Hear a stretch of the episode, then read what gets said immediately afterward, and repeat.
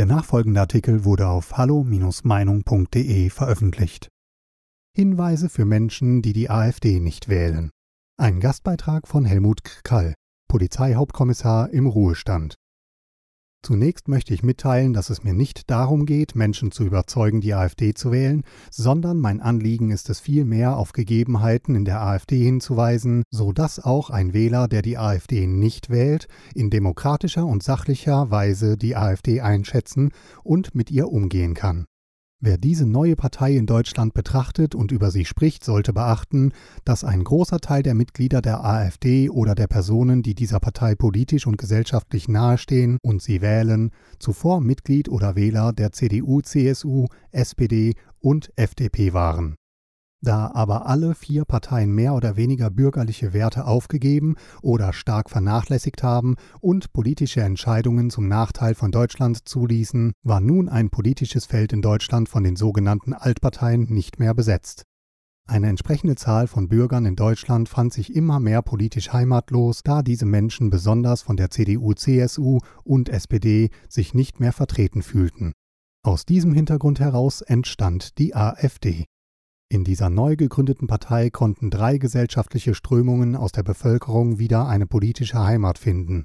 Dies betraf Bürger mit einer liberal-patriotischen Ausrichtung, Bürger mit einer konservativ-patriotischen Grundmentalität und Bürger mit einer national-patriotischen Einstellung. Das verbindende Element der Menschen aus diesen drei Strömungen ist ihre freiheitsliebende Mentalität zu einem selbstbestimmten Leben. Diese Eigenschaft ist ein Fundament eines jeden wahren Patrioten. Aufgrund dieser Lebenseinstellung zur persönlichen Freiheit wurde es den Patrioten in der Geschichte Deutschlands von der jeweiligen staatstragenden Obrigkeit nicht leicht gemacht, politisch aufzutreten. Patrioten erlebten daher oft staatliche Bespitzelung, Überwachung und Ausgrenzung. In der alten Bundesrepublik kam es immer wieder vor, dass man das patriotische Denken in die Nähe mit dem Nationalsozialismus brachte und manchmal auch auf gleiche Stufe setzte. Und dies war in der Vergangenheit und ist auch heute mehr als tragisch. Viele Bürger in Deutschland wissen nicht mehr, wie die Nationalsozialisten während ihrer Zeit die Patrioten, ob liberal, konservativ oder national, hart bekämpft und verfolgt haben. Der patriotische politische Wille, sich für die Freiheit des einzelnen Menschen einzusetzen, war für die Nationalsozialisten nicht hinnehmbar so wie das rot-sozialistische politische Weltbild den einzelnen Menschen nicht im Zentrum hat, sondern das Ganze im Sinne einer sozialistischen, weltweiten Planwirtschaft, so ist dies auch bei den braunsozialistischen politischen Vorstellungen nicht viel anders, wobei hier noch hinzukommt, die Menschen einzuordnen in Herren und Untermenschen. Das Gegenteil von diesen roten und braunen politischen Vorstellungen ist die patriotische Einstellung zum Leben. Diese Einstellung hat die Freiheit des einzelnen Menschen und ein selbstbestimmendes Leben im Blick. Der Mensch ist wertvoll und in seiner Persönlichkeit einmalig.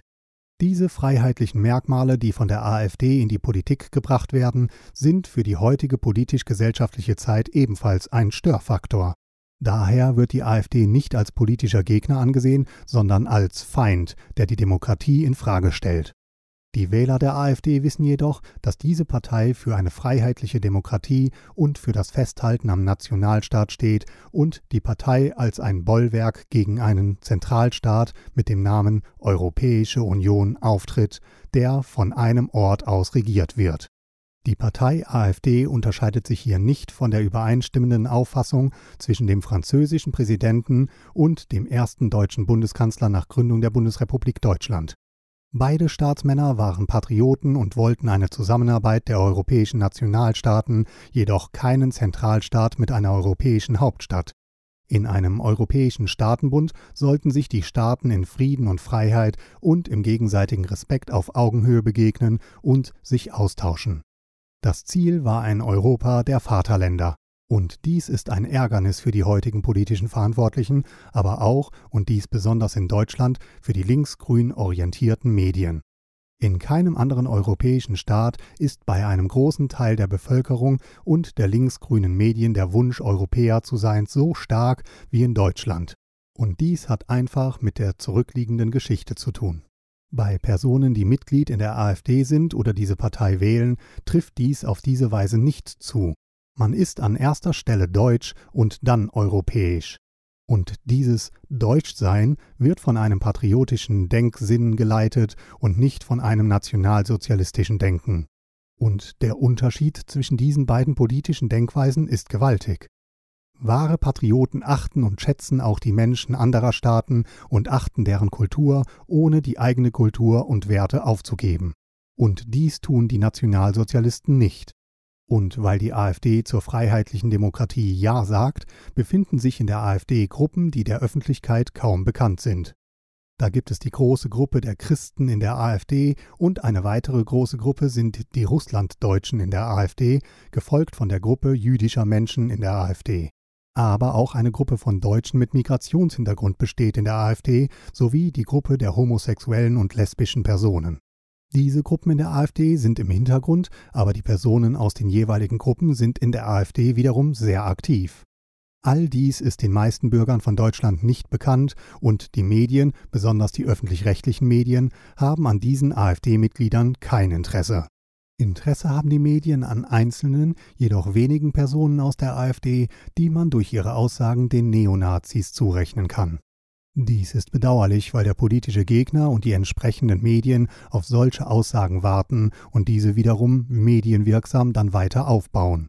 Warum solche AfD-Personen negative Äußerungen in die Öffentlichkeit bringen, hat mit den Anfängen der AfD zu tun. Die politische Farbe Blau hinderte am Anfang so manchen verantwortlichen Politiker der neuen Partei AfD nicht daran, blauäugig zu sein. Man freute sich, wenn Personen der AfD beitraten. Eine Überprüfung der politischen Gesinnung wurde nicht durchgeführt. So konnte manche Person, die eigentlich dem nationalsozialistischen Gedankengut nahesteht, im bürgerlichen Gewand in die AfD kommen.